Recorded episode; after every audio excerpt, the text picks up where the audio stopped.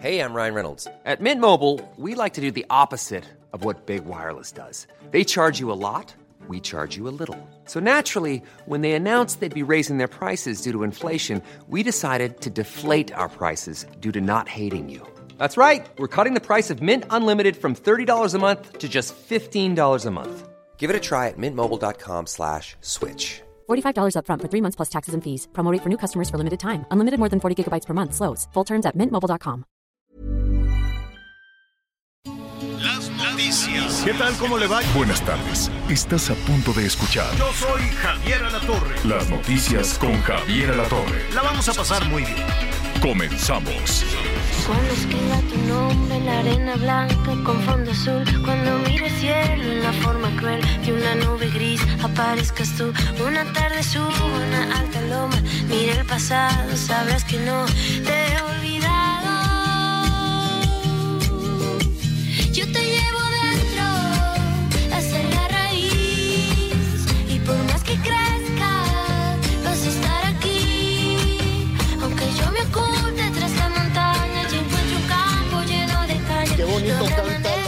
Natalia. Qué bonito canta la Natalia Lafourcade, hasta la raíz se llama. Em, ya viene de Colombia, le va muy bien a Natalia Lafourcade. Y deberíamos invitarla, la vamos a invitar desde luego, porque es muy, muy talentosa. Me da muchísimo gusto saludarlo con esta canción suavecita para iniciar el fin de semana, bien y de buenas, con temperaturas fuertes, con temperaturas altas. Entonces, eh, a propósito, ya que estamos hablando de Natalia, le, le mando un beso a Natalia, la hija, la hija de, de Fernanda Familiar, que estaba ahí un poquito malita el fin de semana, pero me da mucho gusto saber que ya está en casa, que ya se recuperó y que todo está muy bien. Bueno, muy bien, tenemos muchísima, muchísima información, muchísimo que comentar.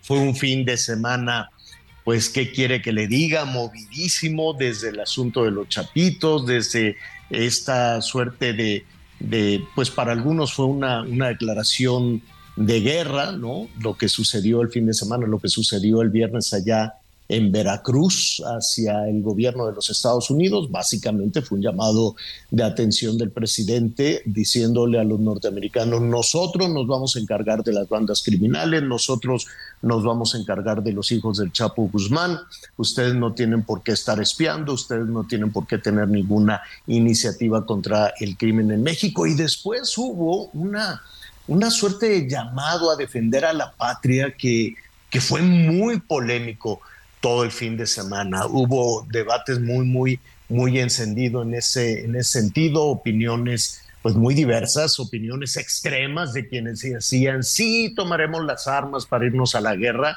otros que decían, bueno, ¿qué es esto? ¿No? Un, un tema diplomáticamente muy difícil y por otro lado también en una parte muy conciliatoria decían, no, no, no, si no es de irse a tomar las armas y a la guerra con los Estados Unidos, sino en un tema de cooperación, pero pues con un llamado de, de atención, un llamado de atención más del gobierno mexicano hacia los Estados Unidos. Justo estábamos en eso cuando se anuncia también otra caravana, un tema que por cierto vamos a revisar en un momentito más con nuestros eh, compañeros allá en Chiapas, una caravana, ¿no? Apenas estábamos en eso de, de, otro frente de conflicto con los Estados Unidos, cuando de pronto, ¡pum!, pues cinco mil o no sé cuántos este, migrantes ahí van en caravana rumbo a los Estados Unidos y toda la conversación de cómo se genera en territorio nacional, ya en Chiapas, una caravana tan rápido que también iba con una suerte de, de dedicatoria a los Estados Unidos. No, no solo estamos en esta cosa de, de, de, conflicto de conflicto bélico que a mí me parece una situación verdaderamente extrema. Yo creo que hubo malas interpretaciones en ese sentido, pero pues veremos también cómo se ha interpretado esa, esa decisión allá en los Estados Unidos, en Washington, y también, ¿no? Y además te receto una caravana por si ya no querías, pues ahí te voy a mandar a miles de migrantes más. Bueno, pues así, así avanzaba el viernes, así avanzaba el sábado, perdón, el sábado, este, eh, todavía con estas discusiones hubo también, ¿no? Un run run de que pues algunos eh, médicos acudieron, ¿no? Algunos médicos especialistas acudieron la madrugada para amanecer sábado, acudieron ahí a Palacio Nacional, nada más para darle un, chequeo al presidente, pero se fue a Quintana Roo. Ahí andaba con la Mara, Lezama, en fin. Y después, bueno, ¿qué quiere que le diga el domingo? Porque como reguero de pólvora empezó en Mérida, este, muy temprano algunos compañeros periodistas este, yucatecos me decían, oye, ¿qué sabes tú de esto? Que el presidente se desmayó, que el presidente se puso mal, dejó colgado al gobernador, dejó colgado ahí a, todo el tema de, turismo, que iba a tener una reunión y lo mandaron de emergencia a México. Entonces, pues especulaciones, especulaciones, este, se guardaba silencio y cuando se guardaba silencio, pues eh, imagínese todo lo que lo, lo pues cómo, cómo se puede este, especular muchísimo. Después ya hacia mediodía, este, pues ya eh, se, subió un, mensaje a redes sociales donde se señalaba que el presidente de nueva cuenta tiene COVID. Em, pero pues eso no, eso no calmaba las especulaciones que siguieron y siguieron todo el mediodía, toda la tarde respecto a la condición del presidente. Se sabe que, fue trasladado a la Ciudad de México, se, sabe que fue atendido. No queda muy claro si el diagnóstico de COVID de pronto se lo hicieron ahí en, en la mañana. Los que saben más de eso, desde luego, pues son nuestros compañeros allá en Mérida y todos nuestros amigos. Por cierto, les enviamos un saludo 96.9 de la FM Mérida, El Heraldo, El Heraldo Radio. A ver, entonces, había gente presente, sí, había empresarios, estaban elementos del ejército, estaban pues todos los responsables también en este tema del tren Maya, estaba seguramente el gobierno del estado de Yucatán, pero todos han guardado silencio, salvo la prensa, la prensa yucateca, que hoy, por cierto, Adán Augusto dijo que no, que lo que dice la prensa de Yucatán no es verdad, que lo que están haciendo comentarios pues en algunos sectores de Yucatán tampoco es verdad, y que lo que el presidente tiene es COVID, que se va a estar pues a lo mejor esta semana, a lo mejor unos tres, cuatro días en eh, aislamiento y bajo observación. Vamos a escuchar lo que dijo justo esta mañana el secretario de Gobernación. Iniciaría diciéndole que el señor presidente se encuentra aislado y recuperándose aquí en Palacio Nacional, que el sábado en la noche, domingo en la mañana tenía síntomas de un resfriado. Eh, como se hace cotidianamente, pues se, se procedió a practicarle pruebas de COVID y de influencia y influenza y hacia las 4 de la tarde el resultado arrojó positividad a COVID-19, no hubo ningún traslado de emergencia, no hubo ningún desvanecimiento como algunos han pretendido hacer este, creer, lo que sí se dio, instruyó a que las reuniones de evaluación del último tramo del tren Maya se llevaran a cabo y por sugerencia de los médicos y ante la eventualidad de que pudiese ser COVID, se decidió que iniciara un proceso de aislamiento y se trasladó a la Ciudad de México. Bueno, pues ahí tiene. Está el eh, secretario de Gobernación, Adán Augusto López, es quien está encabezando la, la mañanera. Y bueno, eh, ¿se acuerda usted hacia, hacia eh, fines del año pasado, estaba acabando septiembre, cuando vino todo este tema del hackeo al ejército en los Guacamaya Leaks? Este hackeo al ejército que el más reciente también eh, de las informaciones tiene que ver con con los gastos que ha hecho este, el, general secretario de la defensa. En fin, se han revelado muchísimas, muchísimas cuestiones en este hackeo. ¿Qué fue lo que pasó en este?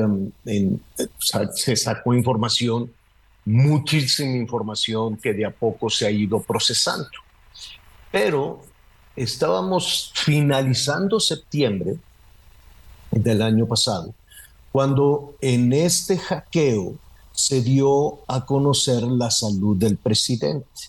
ya, había, eh, ya se había hecho público que tenía COVID. Él mismo dijo, pues tengo COVID y grabó un mensaje. Dijo, aquí me voy a estar un rato, en fin. Luego le volvió a dar COVID y volvió a grabar otro mensaje y dijo, aquí. En esas andaban cuando se filtró que también en una gira, si no me equivoco, también en una gira para el tren este, Maya, pues lo trasladaron de nueva cuenta de emergencia a México en su momento, pues también lo habían negado, pero ah, ah, en respuesta desde luego a ese hackeo donde se reveló lo que estaba sucediendo con la salud del presidente, fue el propio presidente Andrés Manuel López Obrador quien para salir al paso precisamente de todas las especulaciones habló sobre su salud después de que en ese hackeo se reveló que pues que estaba pues con algunos, con algunos padecimientos y con algunos tratamientos. Decía, todas las noches me dan un cóctel de medicinas. Vamos a escuchar entonces lo que dijo el presidente sobre su salud. Lo de la ambulancia que fue a Palenque eh, a principios de, de, enero porque había pues eh, un riesgo de infarto y me llevaron al hospital y me recomendaron un cateterismo, si ustedes se acuerdan de eso. Me dijeron hay que hacerlo, les pedí unos días. En eso me dio COVID y tuve que esperar a que pasara el COVID. Ya fui al hospital y me hicieron el cateterismo. Lo demás de que tiroide, pues sí, cuando uno va a ver a los médicos, pues le hacen análisis de todo. Y pues pastillas para tiroides, para mm, la hipertensión, pero terminé con un cóctel que eh, tomo por las noches para varias eh, enfermedades pero estoy muy bien.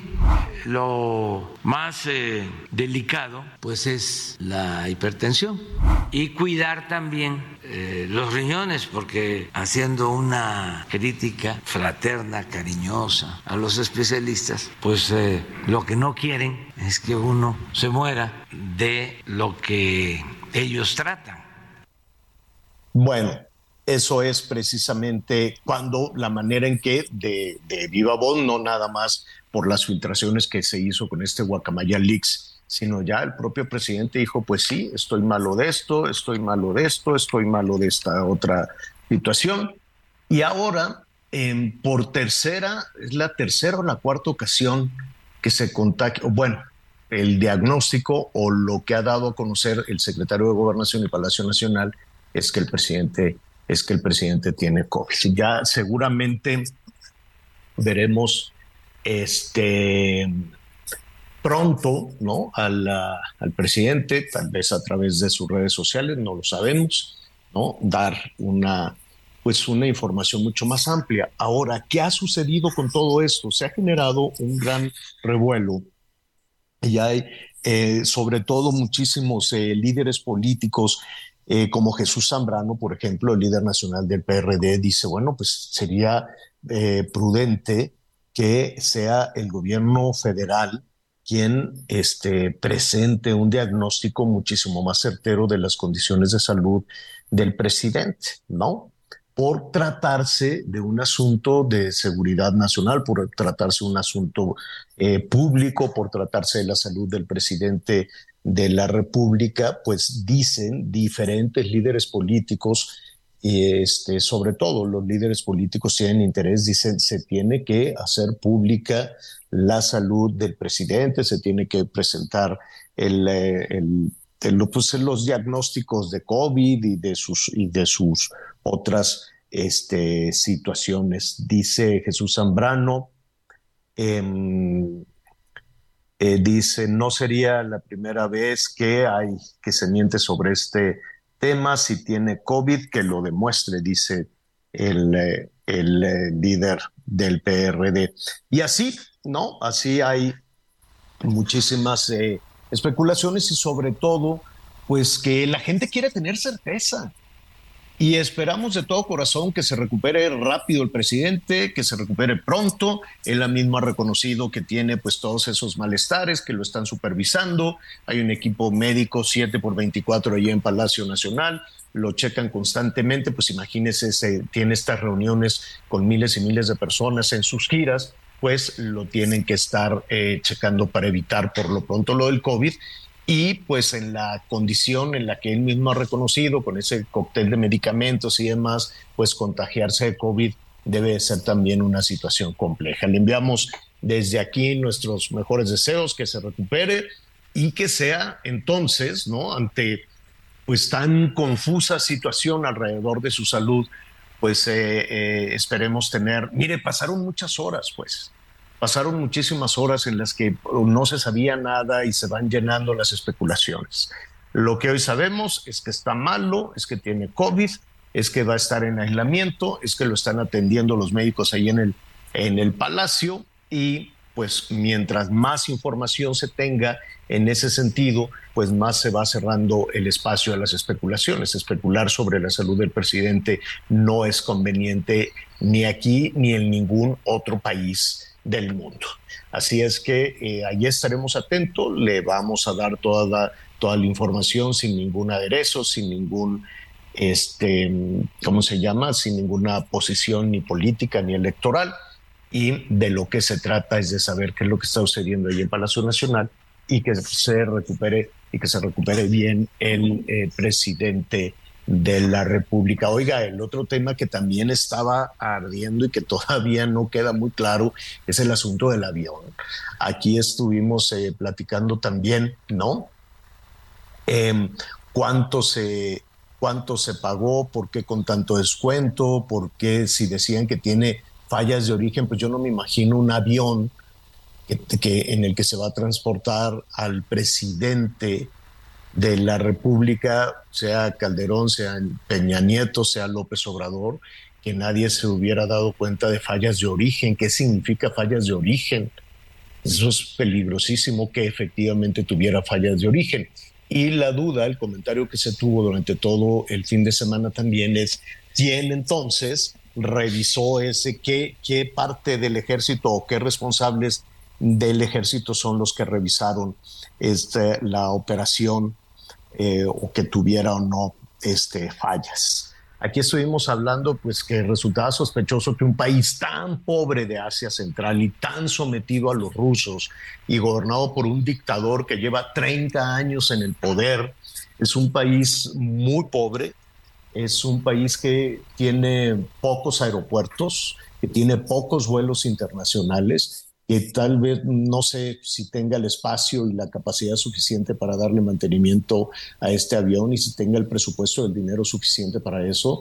Mire, ni siquiera tiene aeropuertos pavimentados, creo que tiene como dos o tres aeropuertos pavimentados, ¿no? Entonces, este es el país que compró el, el avión, pues bueno, también ha generado muchísimas sospechas, ¿no? Porque desde el momento en que dijeron, no, pues que lo compraron en Tayikistán, a ver, ¿y en dónde está? Y nada, Asia Central, súper pobre, dominado por los rusos.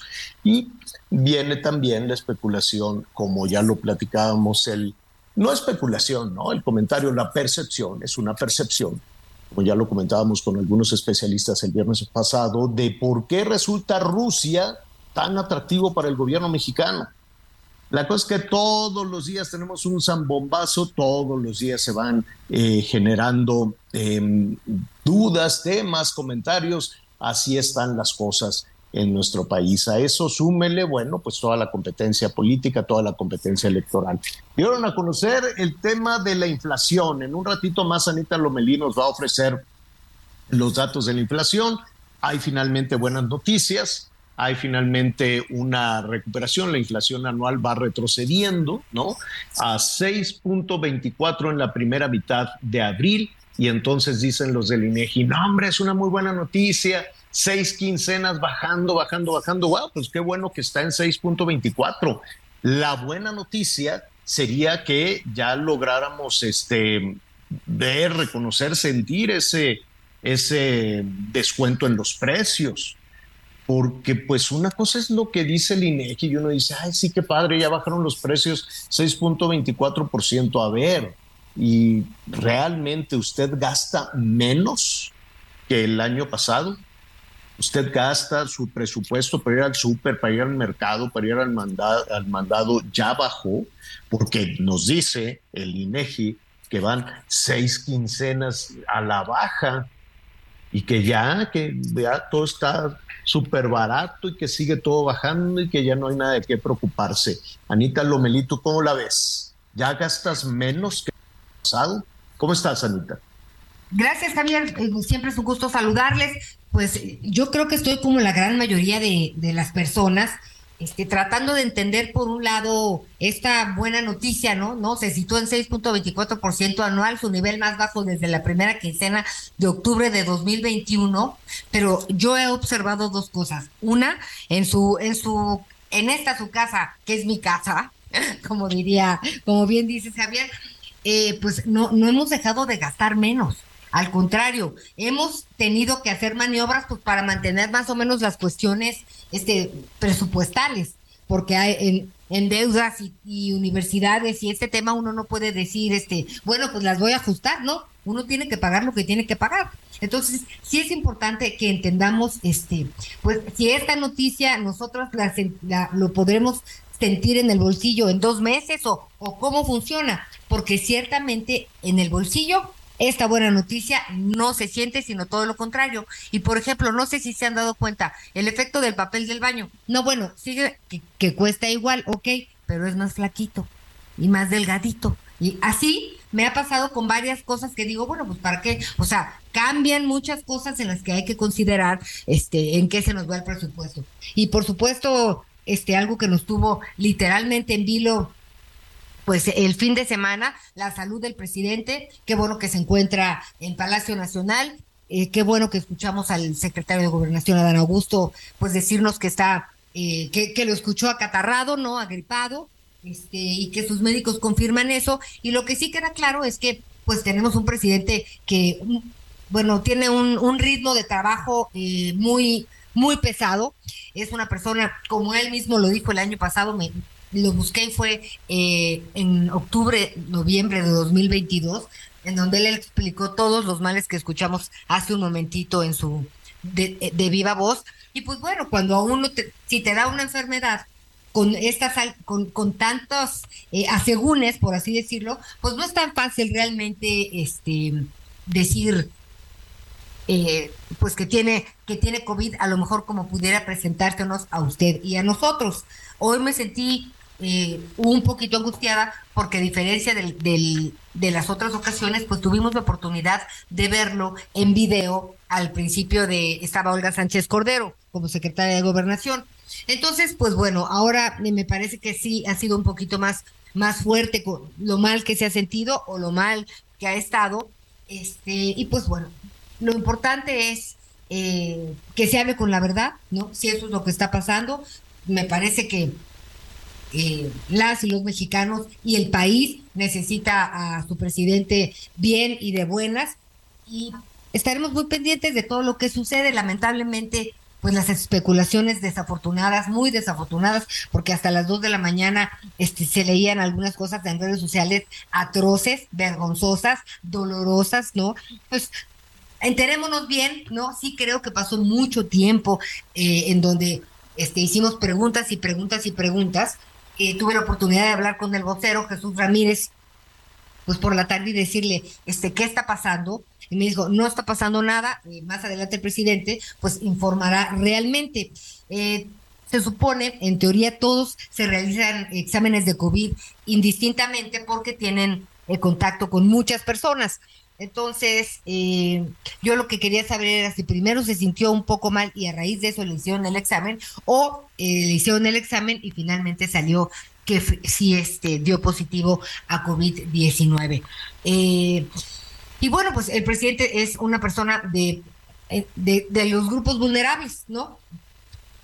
En función de el, tema de la tiroides, el tema de, de la hipertensión y otros y otros más, pues el, el, cateterismo que se le practicó después de que tuvo, me parece que la segunda vez eh, COVID, pero bueno, Eh, lo que sabemos es que está bien, no creo que sean tres días, ¿no? Ojalá que se descanse y que se reponga y que el lunes ya esté, esté de regreso eh, y se sienta bien para realizar las distintas actividades. En el Inter, pues aquí estamos todos eh, con la información, ¿no? Muy, muy, muy, mucha confusión con el diario de Yucatán, que, pues hasta la fecha no se desmintió sobre ese supuesto desmayo que tuvo el presidente, que hoy desmintió el secretario de Gobernación. Y en fin, entre dimes y diretes, lo que sabemos es eso, que el presidente está bien con su esposa en Palacio Nacional y está siendo tratado por el grupo de médicos. ¿Les parece si hacemos una pausa? Y vamos a hablar de salud también, de generosidad después del corte. Acompáñenos, por favor. Hacemos una pausa. Conéctate con Javier a través de Twitter, arroba javier-alatón. Sigue con nosotros. Volvemos con más noticias. Antes que los demás. Todavía hay más información. Continuamos. Las noticias en resumen. La Fiscalía de Nuevo León informó que detuvieron a Martín N., amigo cercano de la joven estadounidense Beyoncé Amaya, quien fue encontrada muerta en un predio del municipio de General Bravo. Las autoridades detallaron que investigan el caso como un posible feminicidio y han obtenido dos órdenes de aprehensión relacionadas con el caso. Cuatro personas murieron y dos más resultaron heridas en un ataque armado ocurrido en la carretera federal 54 a la altura del municipio de Villa de Cos, en Zacatecas. Según informes, miembros de un grupo de la delincuencia organizada dieron alcance a un vehículo y abrieron fuego en su contra. El secretario de Relaciones Exteriores, Marcelo Ebrard, confirmó que cinco ciudadanos mexicanos han sido evacuados de Sudán en un vuelo organizado por España. En tanto, informó que otro ciudadano mexicano será evacuado este lunes con el apoyo de la ONU. Hoy el dólar se compra en 17 pesos con 50 centavos y se vende en 18 pesos con 50 centavos. Gracias. Este, muchas gracias, gracias Angelito por esta información. Y fíjense que dentro del mar de, de cosas y sucesos este, que acontecen, siempre hay, hay gente que, que llena de luz eh, este mundo, este México, este, nuestras conciencias. No hay dolor más terrible que el, el, de enterrar a un hijo, dicho por quienes han vivido esta tragedia.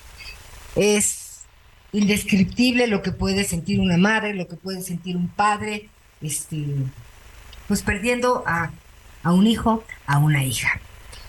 Y esto pasó en Aguascalientes, eh, lamentablemente una joven perdió la vida y esta jovencita pues acababa de cumplir 15 años. Este, entonces pues ya se imaginarán ustedes la, la tragedia.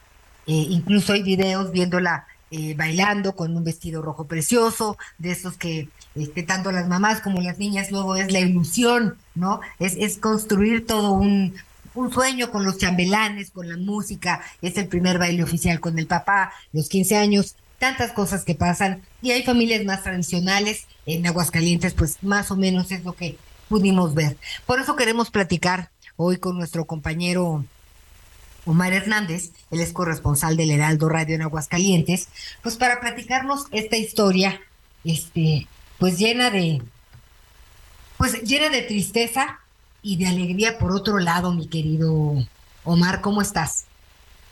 Gracias, buenos días. Sí, como bien lo narras, una circunstancia bastante agridulce definitivamente el dolor de la muerte de esta jovencita, sin embargo también la alegría por haberse convertido con la decisión de su familia en donante que le cambiará la vida a cinco personas, ya que después de sufrir una muerte cerebral, esta jovencita, quien estaba eh, hospitalizada en el Hospital General de Zona número 2 del Instituto Mexicano del Seguro Social, allí en la capital de Aguascalientes, pues bueno, eh, decidieron sus familiares donar, donar, hacer esta, eh, este trasplante.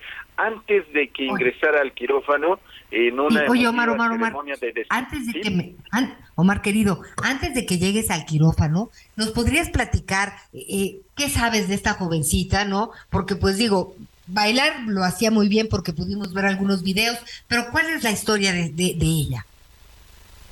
Sí, bueno, eh, realmente las autoridades y los familiares tampoco dieron mucha información del por qué se encontraba en estas circunstancias. Sabemos que tuvo un eh, accidente que la llevó después a esta circunstancia que derivó en la muerte cerebral y como bien lo narras, pues bueno, la emotiva ceremonia consistió en llevar este vestido rojo y colocárselo solamente eh, ahí en la camilla por los procesos evidentemente sanitarios eh, previos al quirófano y todo el pasillo la condujo el camillero con el vestido rojo sobrepuesto. Ya después se lo retiraron e hicieron una emotiva ceremonia a la salida donde aventaron uh, globos uh, blancos para reconocer esta donación que sería la séptima dentro del hospital y que definitivamente llenó de muy, muchas emociones a los eh, al personal médico que eh, retiró tanto riñones, córneas y el hígado, quienes fueron enviadas. El hígado fue enviado al Centro Médico Naval, los riñones y las córneas a la Unidad Médica de Alta Especialidad en el vecino estado de Guanajuato, donde serán trasplantadas a los pacientes asignados, compatibles evidentemente, de acuerdo a la lista nacional de espera a cargo del Centro Nacional de Trasplantes. Esto es lo que informa a través de un boletín el Instituto Mexicano del Seguro Social. Oye, y en este, este en este pasillo donde la vemos que está con su vestido justo antes, lo que lo trae sobrepuesto justo antes de entrar al quirófano, pues estaba también, además de esta fila de médicos, este, su padre, su madre, sus hermanos y su familia, ¿verdad? Así es, eh, ellos fueron los que toman la decisión, eh, ni siquiera fue como una situación en la que se la sugirieran al momento de saber que tenía ya este proceso de muerte cerebral. Ellos preguntan qué, qué podían hacer para donar y es donde se le informa ya a la familia esta situación de manera muy rápida porque evidentemente también hay un periodo para poderla ingresar y por eso, por eso el personal médico le realizó también el homenaje el pasillo, todo el pasillo de su habitación rumbo al quirófano qué situación, de qué, qué, qué, qué, difícil para, para toda la familia, ¿no? Eh, por cuestiones eh, de pues de protocolo, ¿no? Eh, de ética, pues no se, no se menciona el nombre ni de la familia ni de la, ni de esta quinceañera, pero pues tienen el agradecimiento eterno, por ya me imagino las personas que recibieron estos órganos, ya ahorita platicaremos desde el aspecto médico qué, es lo que representa y lo complicado que es esto, este, pero pues hay muchas cosas en relación a la donación de órganos. Eh, donar órganos, donar sangre es dar vida, eh, dar vida a gente que de otra forma pues también estaría en una situación muy complicada. Hay gente que se muere eh, este pues estando en la lista de espera, ¿no? Así teniendo toda serie de cuidados en espera de que pues pueda tener eh, pues algún trasplante en su momento, que además por la pandemia pues fue algo que como que se congeló, porque los hospitales se convirtieron en COVID, entonces fue uno de los tratamientos que lamentablemente se quedó paralizado, mucha gente, entonces viene un atraso y un rezago, entonces cuando pasa esto, este pues sí es importante mencionarlo, ¿no?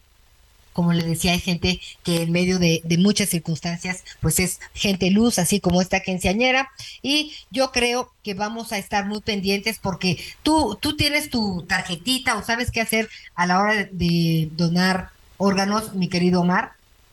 Dios no lo quiera. Sí, evidentemente, eh, en algún momento, precisamente por toda esta situación de las eh, coberturas, pues hemos tenido acercamiento a, a esta circunstancia donde se hace precisamente, eh, cada estado tiene sus particularidades, pero en la mayoría es como la aceptación que en una tarjetita la cargas en tu cartera para eh, dar la aceptación. O también nos han mencionado que se puede hacer a través en vida eh, mencionándoselo a los familiares más cercanos para que ellos en determinado momento puedan determinar pues esta circunstancia o hacérsela del conocimiento a los médicos tratantes. Perfecto, bueno pues eh, gracias por esta, esta información, Omar Hernández, que tengas buen inicio de semana, saludos hasta Aguascalientes. Estamos al pendiente, excelente día. Y ahora queremos platicar desde la otra perspectiva, porque además tenemos un equipo, este, y eh, pues han estado haciendo un, un gran, gran trabajo a la hora de, de, hablar de trasplante de órganos. Vámonos con la doctora María del Carmen Bonilla Rodríguez. Ella es responsable de la coordinación de donación y trasplante de órganos y tejidos, esto en el IMSS Aguascalientes. Gracias, doctora, muy amable. Buen día. ¿Qué tal, Ana María? Buenos días. Doctora, ¿qué tiene que pasar para una donación de este tipo? ¿Cómo, cómo, funciona? ¿Cómo, eh, ¿Cómo actúan ustedes en ese momento de en donde informan que lamentablemente se perdió la vida de un paciente? ¿Y en qué momento viene el asunto de la posibilidad de donar órganos? Bueno, nosotros tenemos un equipo médico, los cuales están las 24 horas al pendiente en las tres unidades, en los tres hospitales generales con los que nosotros contamos aquí en la en el estado de Aguascalientes del Seguro Social. Y ellos nos informan cuando ingresa algún paciente que puede ser un potencial donante. Nosotros estamos al pendiente para que en el caso de que los pacientes llegaran a presentar alguna muerte encefálica, que se documente una muerte encefálica, es nosotros cuando entonces intervenimos. Este, y hablan, en este caso, ¿había algún documento escrito o fue la voluntad de los familiares? Tiene que ser tan rápido todo, ¿verdad, doctora? Tiene que ser rápido. Desgraciadamente, la cultura de la donación en México es poco conocida, entonces eh, rara vez nosotros notificamos a nuestra familia cuando tenemos el deseo de ser donantes. Eh, en ocasiones, algunos contamos con licencia de conducir en el, en el cual expresamos al momento en el que nos entrega nuestra licencia si deseamos o no ser donantes, pero desgraciadamente es un tema que poco platicamos en familia y eso es muy importante. Para que una persona pueda ser donante de órganos o de tejidos, es importante contar con la anuencia del familiar directo. Si el familiar directo no conoce o piensa que, que su familiar no quería, no se lleva a cabo la donación. Debemos de contar legalmente con la autorización firmada del familiar responsable. Entonces es muy importante por eso que si nosotros deseamos ser donantes de órganos o de tejidos, comuniquemos nuestro deseo a la familia para que este deseo nuestro se llegue a ser realidad en caso de que nosotros presentemos o una parada cardíaca o una muerte encefálica. Maestra, podría, doctora, ¿podría recorrernos el caminito rápido de qué sucede? Entonces, finalmente la familia dice, por favor, estamos de acuerdo en la donación de órganos. Se hace eh, un examen de cada órgano para ver qué, qué, qué si está bien o qué no, o cómo, por dónde empezamos para poder ver a los médicos que salen corriendo y se trepan al helicóptero y van a distintas partes del país. Exacto, mira, te comento que cuando presenta un paciente muerte encefálica, nosotros abordamos a la familia.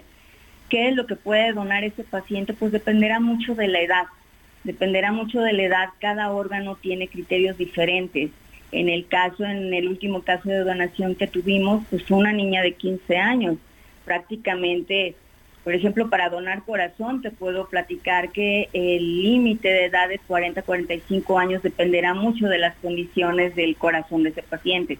Los riñones, el hígado, 65 años máximo, pero dependerá mucho de la condición de cada paciente. Entonces, cuando tenemos un paciente en estas condiciones, nosotros abordamos a la familia y les preguntamos qué es lo que desea donar la familia en caso de que su respuesta sea afirmativa, pues bueno, les decimos que es factible de donar, depende de la edad del paciente. Como ejemplo, te pongo la, última niña que, tuvimos de 15 años, pues bueno, en ella era factible donar corazón, pulmones, riñones, hígado, lo expusimos a la familia y su deseo fue en ese momento pues donar sus córneas, donar su corazón, donar su hígado, donar sus riñones Desgraciadamente por el tipo de evento que tuvo esta niña, pues no fue posible donar su corazón. Entonces, eh, dependiendo mucho del tipo de, eh, de enfermedad o el tipo de, de situación que haya motivado esa muerte encefálica, dependerá mucho cuáles son los órganos que son factibles de donar o no. Es muy, muy específico en cada paciente qué es lo que pueden donar. Y dependiendo obviamente también de la edad. Perfecto. ¿Y, ¿Y, en qué momento? Bueno, estaba yo leyendo que la lista de, de espera de para pacientes en, en, espera de pues algún órgano es de 20. A ver, déjame ver, aquí tiene el dato. Sí, sí, es de 20 mil personas se encuentran en la lista de espera para recibir un órgano en cualquier, eh, pues de parte de cualquiera, ¿no? En cualquier hospital. Hay hospitales a lo largo de todo el país eh, que, se, que, están preparados para esto. En todos los hospitales eh, deben de estar preparados para esto. ¿Cómo funciona? Es correcto, te comento que la lista de espera actualizada a enero 2023 del Centro Nacional de Transplantes es de 23.384 personas. De estas 23.384, 16.046 son de riñón y 4.056 de córneas, 224 de hígado, 38 de corazón y 4 personas en espera de un páncreas. De estas 20.384 pacientes, se mencionó que 15.017 son derechohabientes al Instituto Nacional del Seguro Social. Entonces, el programa de trasplantes en nuestro instituto desde hace dos años en la administración actual ha sido un, programa prioritario. Y, como me comentas, muchos de los centros hospitalarios a lo largo de toda la República deben de contar con la capacitación por, parte de, los médicos de tener un comité interno de trasplantes avalado por la COFEPRIS. Todos los hospitales que quieran contar con un programa de trasplante o con un programa de procuración de órganos, debe de estar facultado por la COFEPRIS. Si no, no hay manera de que se pueda llevar a cabo ni un trasplante ni una procuración de órganos. Listo, bueno, pues doctora, le agradezco mucho que, que, pues nos hayan tomado la llamada hoy, hoy lunes. Eh, la doctora María del Carmen Bonilla Rodríguez es eh, responsable de la coordinación de donación y trasplantes de órganos y tejidos, esto en el IMSS Aguascalientes, ¿no? A toda esta familia, ¿no? De esta bella quinceañera de rojo, donde quiera que se encuentre, pues muchas gracias por recordarnos que, pues a través de la donación de órganos hay vida después de la vida. Es correcto, muchas gracias. Gracias, doctor, estaremos pendientes. Y fíjense que ya, eh, pues bueno, conozco a una persona que fue eh, trasplantada de sus, de sus brazos. Este, ha sido una historia larga, larga, larga, larga aquí en México, este, pero muy interesante. Pero esto de tener conciencia sobre lo que pudiéramos hacer, si, es el momento de partir, sí vale la pena platicarlo con nuestra familia y también eh, dejarlo por escrito, porque pues luego también la familia, qué difícil. Este, algunos dicen, esta era su voluntad, pero también de pronto como madre se queda uno, este, no, no quiero que, que le pase nada a mi hijo, entonces hay que dejarlo por escrito y ya nos dijo la doctora cómo. También tenemos otro tema, ¿no? Que fíjese que hoy, hoy es el día, pues, del ruido. Hoy tiene que ver, 24 de abril es Día Internacional de Concienciación sobre el ruido. ¿Cómo le va a usted del ruido?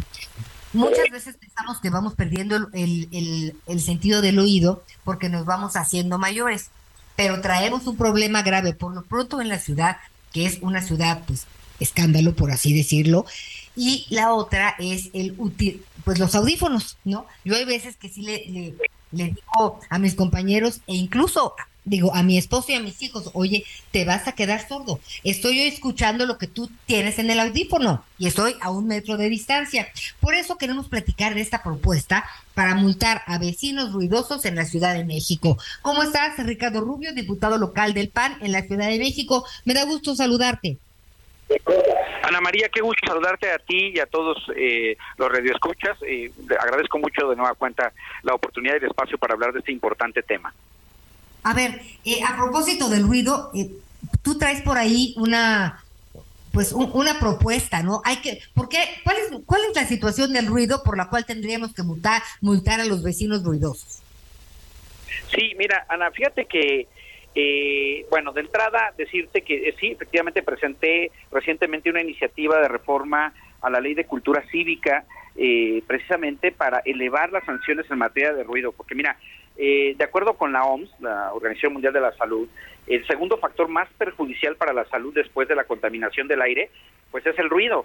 Y pues mira, por ejemplo, eh, lo que nos dice la OMS es que una persona no puede ser expuesta a más de 60 decibeles, eh, digamos, eh, de manera cotidiana.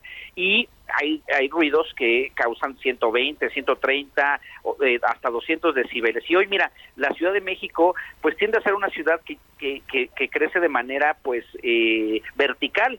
Entonces, pues la gente que vive hoy en, departamentos, en, pequeñas unidades privativas, pues escucha todos los ruidos de los vecinos y hoy, pues este problema del ruido ya se ha convertido en un fenómeno social que la, la gente eh, exige que sea atendido, ¿no? Desde el, el vecino ruidoso que se, hace, se la pasa haciendo constantemente reuniones, fiestas, pachanga, y bueno, pues que no deja eh, eh, en paz eh, a los vecinos trabajar, por ejemplo, cuando hacen reuniones de domingo para lunes o entre semana también los niños, en fin, entonces ha sido ha sido una situación muy seria, pero que además fíjate que lo más grave es que cuando alguien está haciendo mucho ruido, tú le puedes hablar a la policía y lo que hace la policía es va y le toca, pero si el vecino no abre, pues hasta ahí se queda, ¿no? Hay, hay una limitante, pues es una propiedad privada, no se puede hacer más y el vecino persiste en, en esta en esta conducta. Entonces, la iniciativa lo que estoy planteando de entrada eh, eh, eh, Ana María, es, por un lado, eh, modificar de, digamos, de una a diez veces la unidad de medida como está en, el, en el, digamos, en la, ley de cultura cívica, a de seis a doce horas de trabajo en favor de la comunidad. Y estoy planteando también que eh, haya una multa que pues hoy es hasta 3.800 pesos, pues yo estoy planteando que sea hasta de 14.000 pesos, pero que además se le pueda dejar fijada en la puerta al vecino o a la vecina ruidosa ruidoso para que pueda, eh, pues de alguna manera saber que, hay una multa por eso y si no la paga, bueno, pues que se vaya al predial y, y, en el predial se le, se le cobre esta, esta sanción o bien en un momento dado, este, pues que sea el, el, el dueño, si es que alguien renta, pues que sea el dueño quien, quien al recibir esta, esta multa y tener que pagar el predial, pues se lo cobre al inquilino.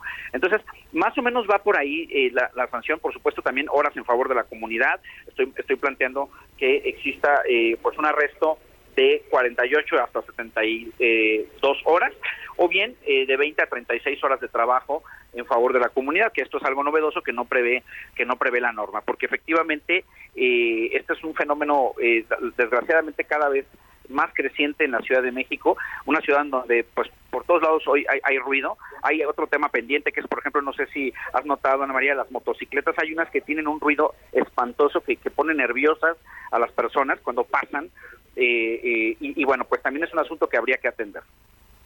A ver, es que son dos cosas distintas. Una es que el vecino haga una fiesta y se pase de decibeles. Ahí es donde aplica lo que me estás, eh, lo que tú estás proponiendo, ¿correcto? Sí, correcto.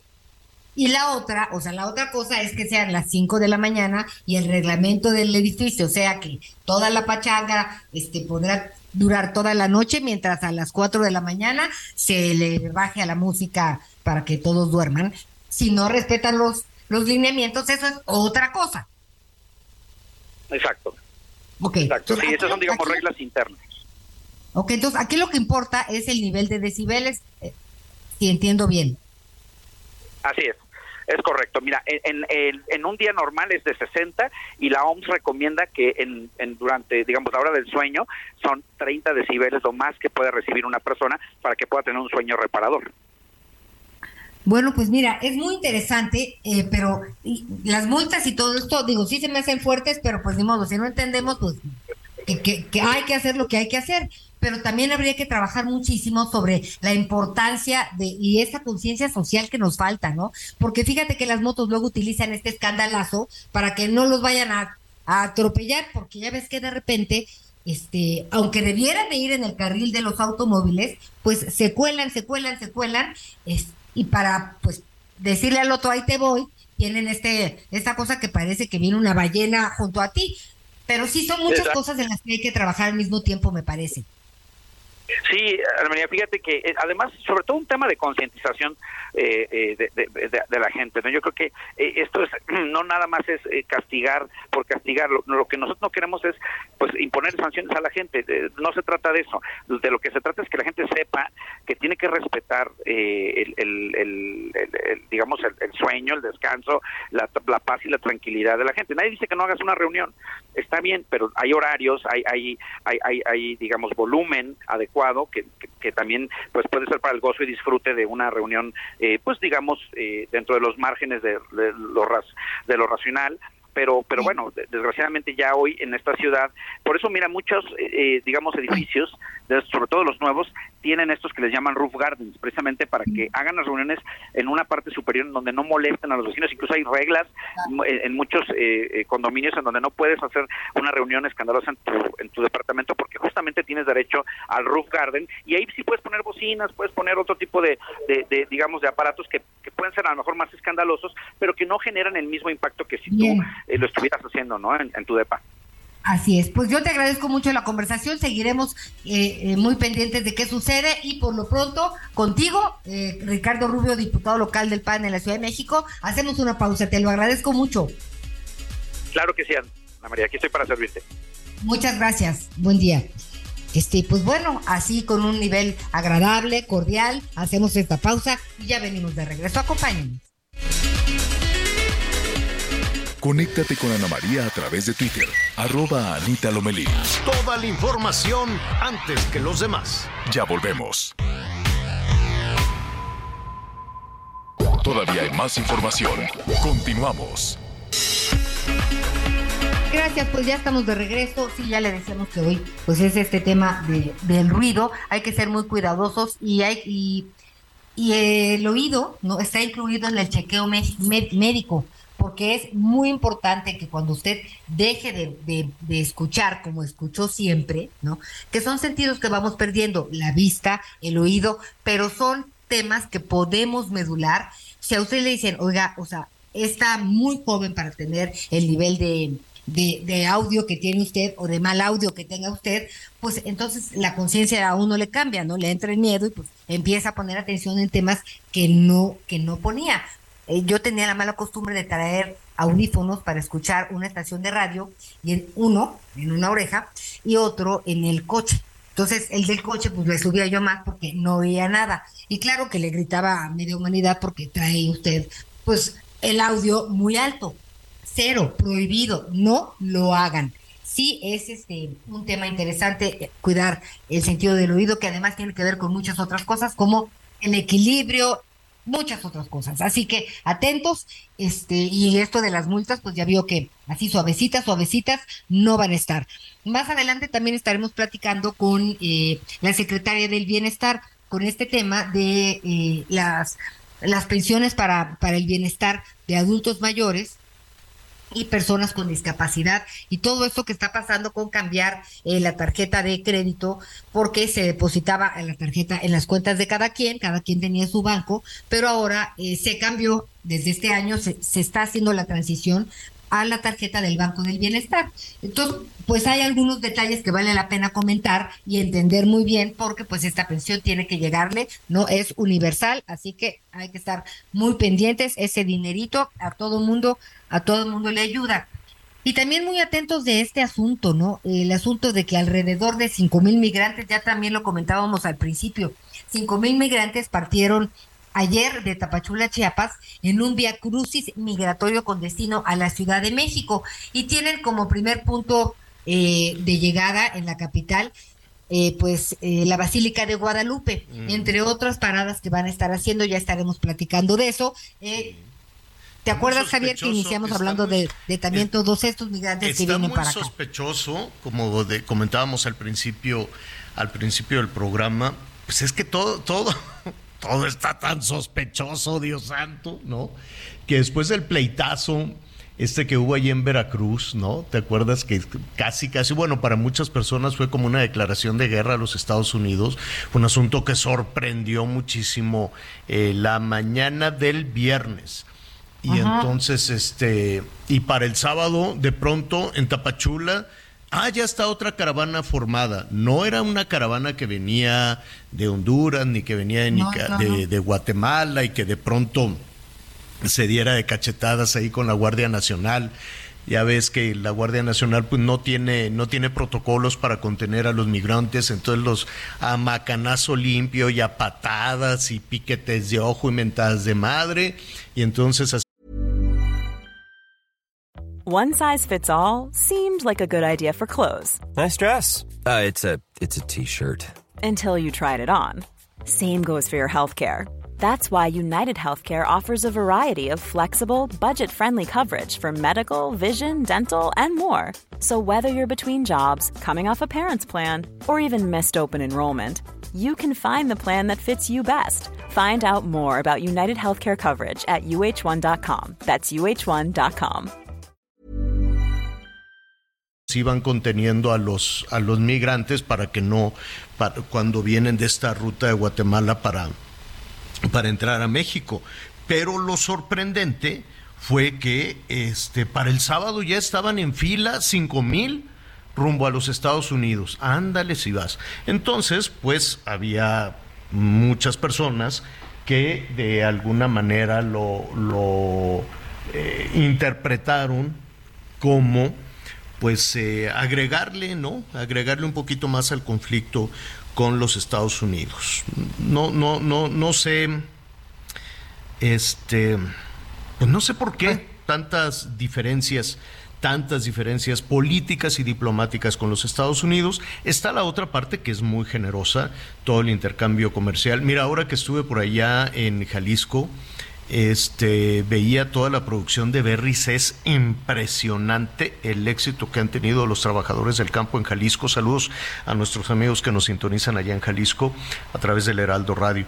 Sí hay una parte de preocupación porque dije, ¿por qué sustituir algo que también está, eh, que también es muy exitoso y que además está protegido por la UNESCO, que es el paisaje agavero, el cultivo de agave azul?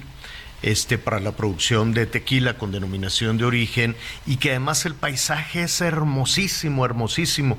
Voy a subir ahí a, redes sociales algunas, algunas fotografías. Anita, tú conoces muy bien ese paisaje. Bueno, es patrimonio de la humanidad y en algunas regiones, en algunas zonas, están quitando el agave azul que, es muy redituable también, y aparte es hermosísimo ese paisaje, lo están quitando para poner estos plásticos, estos, eh, ¿cómo se llama? Como eh, viveros, hazte de cuenta, ¿no? Así alargados, alargados, pero son decenas y decenas y decenas de, de viveros porque también está siendo muy exitosa la producción de berries. Casi todas las berries, yo me atrevería a decir que un porcentaje muy, muy elevado eh, se, se vende en los Estados Unidos. Entonces, bueno, pues aquí traemos dos temas, esta sustitución de, de, la, de la producción, quitar el agave para poner las berries. Al parecer, si lo están haciendo es porque sacan más dinero de las berries que de la producción, que de la producción de tequila. Entonces va a llegar un punto en que tengan que tomar una decisión y que la UNESCO te puede retirar el reconocimiento de patrimonio Em, de la humanidad. El paisaje agavero, el paisaje el agave azul, es patrimonio de la humanidad, se lo pueden retirar pues porque está lleno de carpas blancas, carpas de plástico blanco para la producción de berries. ¿Es bueno o es malo? Pues depende, ¿no? Depende también de lo que, de el beneficio que signifique para las familias de los jornaleros, para las familias de los productores. Porque pueden decir, oye, ¿sabes que a mí me va mejor si me contrato a trabajar en esta granja de berries a que si me contrato a trabajar cuidando el, el, agave, el agave azul. Entonces, hay diferentes puntos de vista, pero a lo que voy es que esa, es la otra cara de la moneda. Política y diplomáticamente estamos agarrados de la greña, estamos muy cada vez más lejos de, de, los Estados Unidos. No queda muy claro cuál es el enojo del gobierno mexicano con, de, con Estados Unidos y esta cercanía con Rusia, con Venezuela, con Cuba, que sí entiendo que puede haber coincidencias ideológicas, pero pues el beneficio, pues yo, yo, yo creo que el, el, comercio con Cuba, con Rusia, no es ni el 1% del, del eh, comercio que pueda tener México con el mundo y con Nicaragua pues nos cuesta y con Venezuela pues no le veo tampoco ningún beneficio. Con Cuba pues mandaron ahí unas vacunas que nadie quiere. Entonces este es es difícil, es difícil que además en Cuba hicieron una simulación de nueva cuenta, ¿no? Díaz Canel es presidente como, pero así con una, con un cinismo, con una situación desvergonzada y, aquí lo estamos premiando. En fin, son esas situaciones ahí lo vamos a retomar este tema de la ruta de los migrantes, cómo empezó, hacia dónde va. Eh, algunos llegarán a la Ciudad de México, va a llegar ya pues un poquito dispersa porque seguramente no, no son tantos los que quieran llegar a la Ciudad de México, algunos se van a dividir seguramente en la ruta para ir a Veracruz y de Veracruz subir a Tamaulipas para llegar a, Texas, otros se van a ir a, Oaxaca para seguir también esa ruta hacia, hacia Veracruz, Tamaulipas, este, Texas, seguramente serán pocos los que lleguen a la Ciudad de México. Hay algunas, eh, hay algunas dudas de si reciben también algún tipo de ayudas, algún tipo de apoyos. Vamos a aprovechar un momento más que estemos platicando con Ariadna Montiel. Ella es la Secretaría de eh, Bienestar para hablar de este y de otros temas, pero básicamente la pensión para adultos mayores, que ya estamos en una, estamos muy, muy cerca de una fecha límite para que la gente pueda recibir este beneficio. Ya tenemos comunicación, me da muchísimo gusto saludar a la secretaria de Bienestar, Ariadna Montiel. ¿Cómo estás, Ariadna? Qué gusto saludarte, muy buenas tardes. No está. Sí, ahí andaba, Ariadna, toc toc. No. No está. Bueno, en un, en un eh, momentito más, porque si no me equivoco, Anita, es el 30 el próximo ya día último de este de este mes que eh, las personas no me queda muy claro si tienen que renovar su situación ante la Secretaría de Bienestar para recibir este beneficio o son las personas que van a solicitar por primera ocasión este beneficio, cuál es el trámite que tienen que seguir. Ya ahora sí, ya, te escuchamos, Ariadna. Buenas tardes, ¿cómo estás? Muy bien, Javier, muchas gracias. Buenas tardes a la auditoria. Ana María, buenas tardes. Oye, estamos llegando a esta fecha límite, ¿verdad? Sí, para quienes han recibido su pensión de adulto mayor a través de la tarjeta de BBVA, Bancomer, eh, tenemos hasta el 30 de abril para realizar el cambio por la tarjeta del Banco del Bienestar. A ver, también entonces. para los de la Ciudad de México.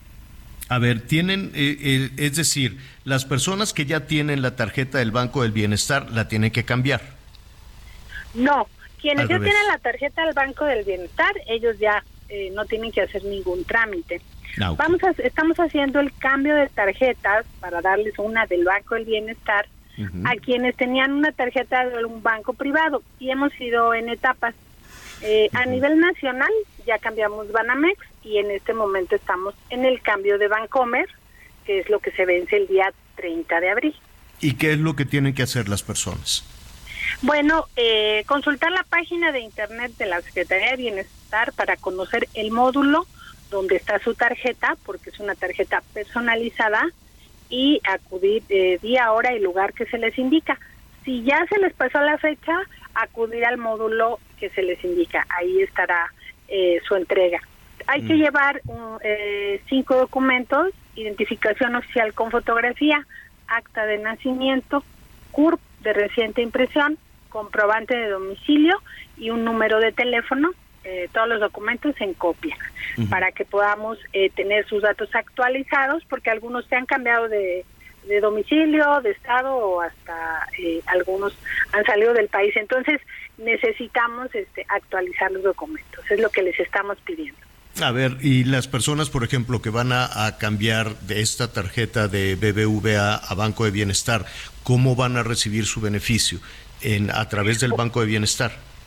Así es, eh, pues se tomó la determinación que ahora el Banco del Bienestar es la única institución que hará el pago de los programas de bienestar. y este cambio pues lo estamos haciendo paulatino, iniciamos desde noviembre del año pasado a hacer esto, este cambio. Y eh, por este bimestre, que es el que se va a pagar de mayo-junio, aún van a recibir en su tarjeta de Bancomer, pero para el bimestre de julio ya es necesario depositarles en la del Banco del Bienestar. Por eso tienen hasta el 30 de noviembre para ir a recogerla. Entonces es solo las personas que tienen la tarjeta de BBVA para hacer el cambio al Banco de Bienestar, ¿así es? Así es, para el caso de todo el país, excepto la Ciudad de México y el Estado de México, que el Estado de México está detenido por el tema del proceso Por las electoral. elecciones. Ujú. Así es. Y en el caso de la Ciudad de México estamos haciendo un cambio independientemente de cualquier banco que también eh, vence el día 30 de abril. ¿Y qué- ¿Cuál es la situación de la Ciudad de México? ¿Quiénes tienen que acudir y a dónde? En el caso de la Ciudad de México iniciamos desde diciembre, hemos ido cambiándoles independientemente el banco a todos igual eh, consultando la página de internet de la Secretaría, sabiendo su módulo eh, y ya también estamos por cerrar este cambio, entonces también pedirle a los derechohabientes de la Ciudad de México que acudan eh, a los módulos que tienen asignados para hacer este cambio. Algunas personas, eh, justo, justo ahorita está recibiendo también algunos comentarios. Algunas personas mayores, evidentemente adultos, adultos mayores, pues dependen de una tercera persona para poder hacer estos trámites y nos dicen que batallan mucho, que no tienen con quién ir, este, que pues que el asunto ha sido muy complicado para ellos y que por eso no lo han hecho. ¿Qué pueden hacer? Ah, bueno, pues para ellos tenemos eh, una línea de teléfono que es la línea de bienestar, eh, que es 8639-4264, eh, o también a través de las redes sociales de la Secretaría, que nos pueden pedir eh, una visita domiciliaria y nosotros le llevamos su tarjeta a su domicilio y en el caso de que estén eh, sin posibilidad de moverse, si nos prestan sus documentos, el personal va a sacar las copias y ya les deja eh, sus originales, pero ese trámite también se puede hacer personal para la gente que está en alguna condición especial, que no, que tiene algo, están o que están solas. enfermedad, o que, o que están solas que no que porque nos dicen que, que sus hijos salen a trabajar Sí. y pues que no tiene quien, quien llevar. los pueda llevar 8 86 39 Eh, 800 es una línea, o- o- la línea de bienestar, 800 639 4264. Nos pueden llamar y ya nos dicen necesitan una visita domiciliaria, se agenda respecto al horario en que nos puedan recibir y enviamos al personal a entregárselos en propia mano. Pues esa es una esa es una muy buena noticia Anita Lomelí adelante Bueno, pues ya hablabas de estas personas eh, eh, que no tengan la oportunidad de acudir y los rezagados, eh, los, reza- los, los rezagados, secretaria, esos son los que traemos este pendiente, ¿no? Sí, esto es muy importante, Ana María, muy, muy, muy atinado eh, comentarlo, porque ya concluimos el periodo de Banamex, pero todavía hay personas que no han eh, pasado por su tarjeta y en el caso de Banamex, pues eh, hasta el 31 de marzo fue la, eh, la última oportunidad de poder hacer depósitos porque eh, se canceló ya el servicio con el banco. Entonces, es muy importante que acudan a los módulos que establecimos para los rezagados, eh, consultando también la página de la Secretaría de Bienestar o también en la línea de bienestar con su CURP a la mano para saber ahora en dónde está su tarjeta eh, para que puedan eh, recibirla. Es muy importante porque si no vamos a carecer Claro. de medio para poderles depositar. Ah, Ariadna Anita perdón qué son en- en- en- qué significa rezagados Eh, que debieron recibir su tarjeta a más tardar el 31 de marzo y que no han pasado por la tarjeta la tarjeta está en disposición para que ahí les depositemos su pensión. Recordar que Banamex es un banco que está eh, en venta y que se ha cancelado el servicio con la Secretaría de Bienestar. Por eso nos es muy urgente quien que quien no ha recibido su tarjeta del Banco del Bienestar y lo recibía en Banamex, pues vaya por su tarjeta porque necesitamos pagarles en mayo y si no van por ella no tendremos en dónde depositarles. Eso está. Eh, también te están preguntando quién quién aplica para obtener este beneficio. Bueno, los mayores de 65 años eh, ya es un derecho constitucional para acceder a la pensión de adulto mayor, solamente cumpliendo la edad y bueno, llevar los documentos, los mismos que ya mencionamos, y eh, ellos eh, cuando cumplan años en el bimestre, por ejemplo, ahora estamos registrando a quienes cumplieron años entre marzo y abril, eh, sus 65 años, o algún rezagado que no se haya inscrito aunque ya tenga la edad, también, entonces eh, hay módulos en todo el país, por lo menos un módulo por cada. si es la primera vez que van a recibir este beneficio, ¿qué tendrían que hacer? ¿Inscribirse primero en el portal? No, hay que acudir. En el portal solamente es para consulta de dónde están los módulos. Todos los trámites son presenciales, los adultos mayores pues tienen menos acceso a todo el tema digital y por eso todo el trámite de ellos es presencial. Hay que llevar los cinco documentos que ya mencionamos, identificación oficial, acta de nacimiento, CURP de reciente impresión, comprobante de domicilio y un número de teléfono. Son los mismos documentos para el cambio de tarjeta que para registrarse. Mm. Ellos se registran y en el siguiente bimestre les estaremos entregando su tarjeta y a partir de entonces empezarán a recibir su pensión. ¿Y cómo es el proceso? ¿Tienen a, varias personas? Eh, ¿cómo, ¿Cómo, o sea, preguntan que si tarda mucho? Eh, bueno, eh, tenemos eh, arriba de 2.000 módulos en todo el país. Eh, entrando a la página de la Secretaría consultan su municipio, su estado y su municipio para saber qué módulos hay los más cercanos a su comunidad y llevando el expediente se registran. como verás, traemos mucho trabajo realizando, porque estamos haciendo este cambio de tarjeta, registrando a nuevos derechohabientes y este es un proceso permanente en el que estamos eh, y es muy importante pues el apoyo de los medios de comunicación para que la información sea clara para ellos. Y también si hay alguien que por algún motivo no puede salir de su casa, también nos llama para pedirnos una visita domiciliaria para hacerle su registro a la pensión. Entonces, muy buena eh, noticia que es justo lo que te estaban justo lo que te estaban aquí comentando algunas algunos algunos adultos mayores con el mismo tema de que no tienen quien los pueda eh, este llevar o que no tienen la salud adecuada me dicen que que nunca se han inscrito por esa situación. Sí, y nos pueden llamar, eh, el número de teléfono lo colocamos porque para ellos puede ser más sencillo hacer una llamada que entrar a la página de internet eh, si sus familiares no pueden llevarlos o ellos no tienen condiciones para acudir, mandamos a un, al personal de la Secretaría para que le haga su trámite en su casa. es, eh, un universo de personas a las que hay que auxiliar de en cualquier parte en cualquier parte del país. En cualquier parte del país ellos solamente nos dan sus datos, su domicilio, la hora en la que nos pueden recibir, convenimos la fecha eh, y ahí está el personal eh, para hacerle su registro o en su caso su entrega de tarjeta. Pues una muy muy buena noticia. Ahí está, es 806 39 94264 o a través de la página, ahí les van indicando dónde están los módulos, ¿es correcto?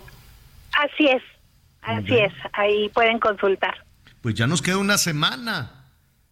Es una sí, así que les pedimos que corran los que no han ido por su tarjeta a la Ciudad de México, los de Bancomer, los rezagados de Banamex que acudan a los módulos especiales y bueno, también quienes cumplieron 65 años también tienen hasta el 30 de abril para registrarse en este bimestre. Oye, y nada más una, una, una última cuestión antes de ir, que, que Anita que también te quiere comentar, pero se nos va el tiempo rapidísimo. Justo antes de, entrar a, platicar contigo hablábamos de, de los migrantes que están en diferentes partes del país. Es otro tema, Ariadna, pero ellos te dicen que si hay algún beneficio para ellos en el tema de, de ayudas económicas.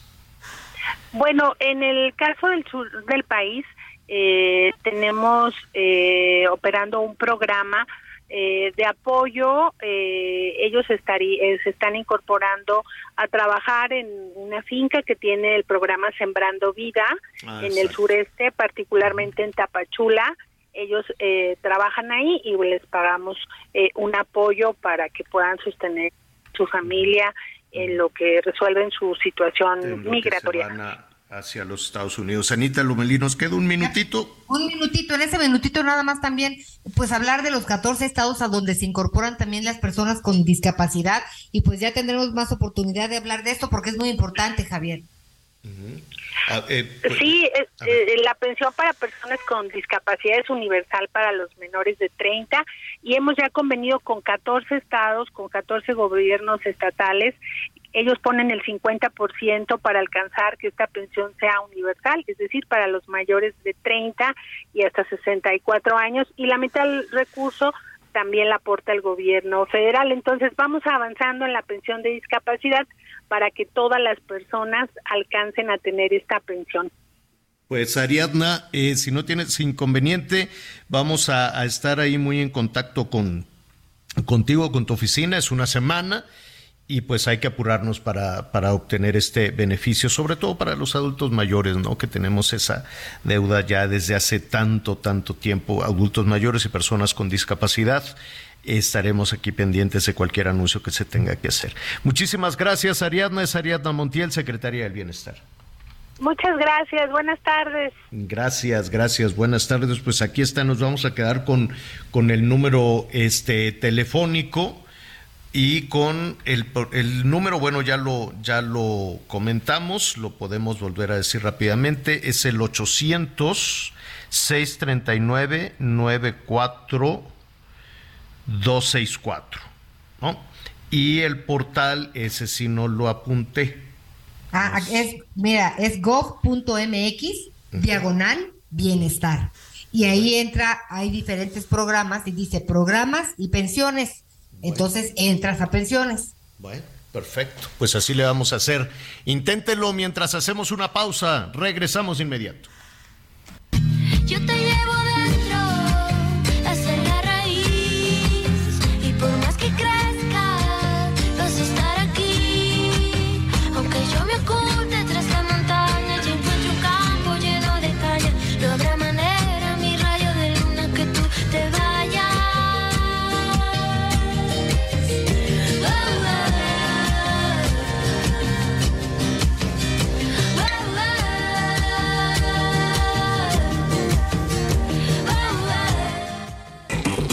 Conéctate con Javier a través de Instagram.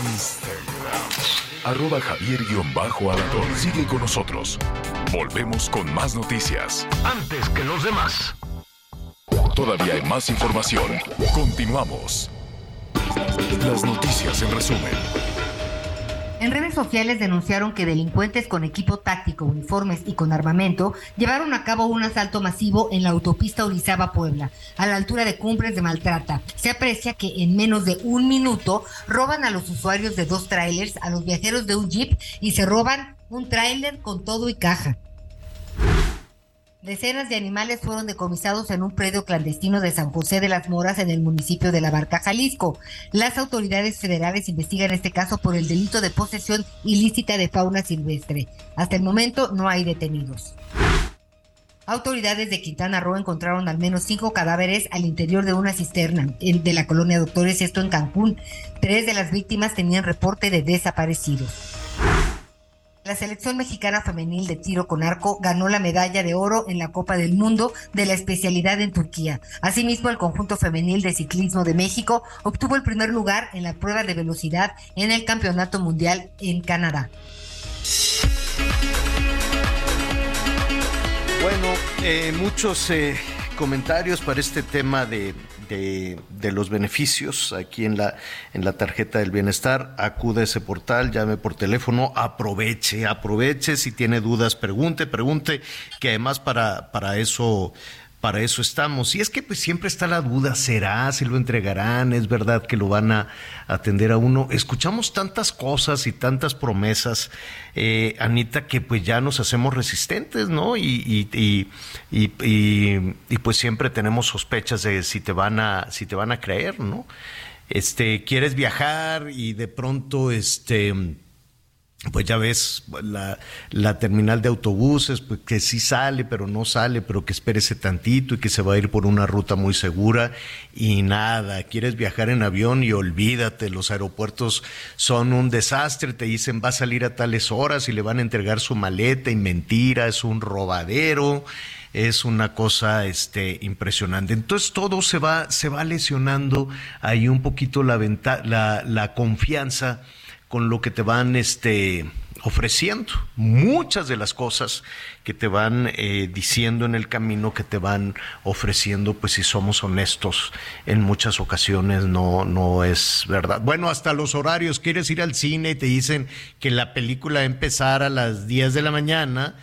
Y nada, pues te recetan anuncios y más anuncios y espérate tantito y luego te cuentan la película. Es un relajo y vas empezando de tardísimo, ¿no? no eh, en fin, son cosas son cosas que van minando la confianza. Entonces, pues, cuando escuchas unas promociones y mire que, o lo que te dice el INEGI, no, ya bajó, la inflación está del 6% y vas muy contento y compras y resulta que te sale más caro que el año pasado, en fin, ¿no? Y eso sigue lesionando la confianza. Pero, déjame decirte, que, por ejemplo, eh, cuando aprendes el buen uso de tus tarjetas de crédito, por ejemplo, y cuando le dedicas un tiempo a leer la letra chiquita y a ver si efectivamente los beneficios que te ofrecen son reales, te puedes llevar sorpresas muy agradables, pero le tienes que dedicar tiempo, Anita. ¿Cuántas tarjetas manejas tú? Yo, yo una, dos. ¿Dos? Sí. Mm. Bueno, yo manejo, manejo una, tengo una ahí, ¿no?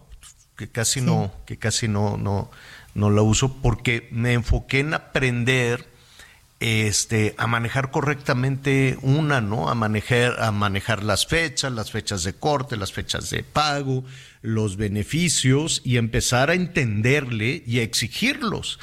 ¿Y qué crees que sí jala? ¿No? Me funciona muy bien en ah, boletos de avión, luego hay sorpresas. Y si le dedicas un tiempo, si preguntas si esto, sí jala, ¿eh? pero hay que dedicarle, hay que dedicarle tiempo, porque de pronto pues la dejas ahí, la dejas pasar. Fíjate que eh, vamos a platicar en un momento con Andrés Araiza. Andrés Araiza Aguirre, él es el director ejecutivo de medios de pago de Banco Santander. Entonces, eh, él nos eh, contará precisamente de cómo, eh, sobre todo para los usuarios de Banco Santander, pueden efectivamente convertir en realidad las, las promociones o lo atractivo o lo útil que pueda ser manejarse en estas pues con estos programas. Ellos en la banca le dicen programas de lealtad, ¿no? Entonces puedes tener ahí un, beneficio. De hecho, creo que ya tenemos eh, comunicación, sí, ya, ya estamos listos para platicar precisamente de, todo esto. Andrés, qué gusto tenerte, muy buenas tardes. Buenas tardes, Javier. Eh, Ana María, buenas tardes. ¿Me escuchan bien? Sí, sí, ya te escuchamos, te escuchamos perfectamente. Antes de, Anita, que ya está levantando la mano para platicarte, para preguntarte mucho de estos beneficios, no sé si coincides con, con, nosotros en que en muchas ocasiones, pues la gente se va haciendo, pues un poquito más, este, cautelosa respecto a la publicidad o a lo que te puedan ofrecer en diferentes productos financieros. ¿A qué le atribuyes esto? Sí, creo que este, ha, habido históricamente una oportunidad en el tema de la transparencia de los términos y condiciones con las tarjetas, pero ahorita pues creo que justo lo que estamos tratando de hacer es irnos del lado contrario, ¿no? Y, y, y, que tenga el cliente muy presente cuáles son los beneficios que le da sus tarjetas. Estamos relanzando nuestro programa de lealtad totalmente en base a haber escuchado al cliente, saber qué es lo que quiere este, que le den los bancos para poder promover el uso de sus tarjetas y armamos este programa que es el que el que queremos platicar, ¿no? Pero aquí la idea es quitarnos el tema de las letras chiquitas y ser muy claros con lo que tu eh, tarjeta te da y estamos seguros que tenemos ahorita la, la oferta de lealtad más potente que hay en el mercado. Entonces estamos buscando que los clientes del banco utilicen más sus tarjetas, si tienen más tarjetas como comentabas ahorita en otros bancos, pues que guarden la segunda en el en el cajón y que utilicen las de las de las de nosotros y los que no son clientes que vean que de verdad tenemos una oferta que es este única y por eso lo estamos llamando unique reward. ¿no? lo que buscamos es que el cliente, sí, dime. Sí, por ejemplo, hablemos de las ventajas o, de este Unique Rewards. Em, así tan claro, ¿qué ventajas eh, tiene eh, utilizar Banco Santander? Sí, gracias. Eh, por ejemplo, tenemos el programa dividido en cuatro principales pilares o cuatro, digamos, grandes este, áreas donde estamos metiendo todos los beneficios. Uno de ellos es events, que como el nombre lo dice, son eventos organizados por nosotros, son conciertos privados con artistas de primer nivel en un foro eh, pequeño, 400 personas, con una experiencia íntima, incluye bebida, incluye alimentos. Esto, el primero lo tuvimos a finales de marzo con Emanuel y Mijares y el ambiente estuvo espectacular. El siguiente viene con el Iris Pop Tour esta misma semana, el 27 de abril. Todavía quedan algunos lugares por ahí disponibles para que se animen los que los que todavía no lo no lo hacen. Tenemos otra de las ofertas está en la parte de viajes, ¿no? Sabemos que a los clientes les gusta y necesitan viajar, entonces la plataforma incluye su propio buscador para poder redimir los puntos dentro de la plataforma. Si es un viaje este más lejos o con más familiares, si se necesita este, no hay puntos suficientes, se puede complementar el pago también con eh, tarjeta tarjeta de crédito. Otro pilar que estamos trabajando mucho es dining. Todo el tema gourmet food está muy de moda y estamos trabajando para tener cenas eh, igual con pocas personas en un eh, en restaurantes de los de los chefs aquí en México o en, o en o en otros foros si es que son invitados internacionales, pero aquí ya tenemos el primero el 11 de mayo con Miquel Alonso en el restaurante Alaya, que pues muchos lo conocen. Sí. Eh, Buenísimo. Tenemos otro con los sí, sí. No, no, adelante, adelante. Es mejor que nos digas cuáles son los beneficios. ¿Cuál es el otro? No, iba solamente a comentar que después de, de Miquel vienen los hermanos Torres, que tienen un restaurante en Barcelona que se llama Cocina Hermanos Torres, tiene tres estrellas Michelin, entonces también tendremos una cena para relativamente pocas personas que puedan interactuar con el chef. Después de este viene Mauro Colagreco, también con un restaurante de tres estrellas en, en París el 6 y 7 de septiembre. Entonces la parte de dining también está muy robusta y estamos trabajando pues para poder este diferenciarnos de lo que ofrecen los otros programas. Entonces estamos muy muy orgullosos de lo que tenemos aquí, pero bueno, hago una pausa para a ver, si estos, estos beneficios, y perdón Anita, ahorita ya, eh, eh, es que Anita está aquí levantando la mano también, ¿estos beneficios caducan, dependen de, del uso de la tarjeta Santander? No, los puntos no caducan y, y, los puntos que también los clientes tenían acumulados hasta, hasta el momento en el cambio del programa, antes se llamaba eh, punto recompensa, lo cambiamos a Unique Rewards, mantienen sus mismos puntos que ya pueden redimir en estos, en estos eventos. Entonces, dependiendo la tarjeta, este, eh, hay algunos puntos que sí caducan, otros no.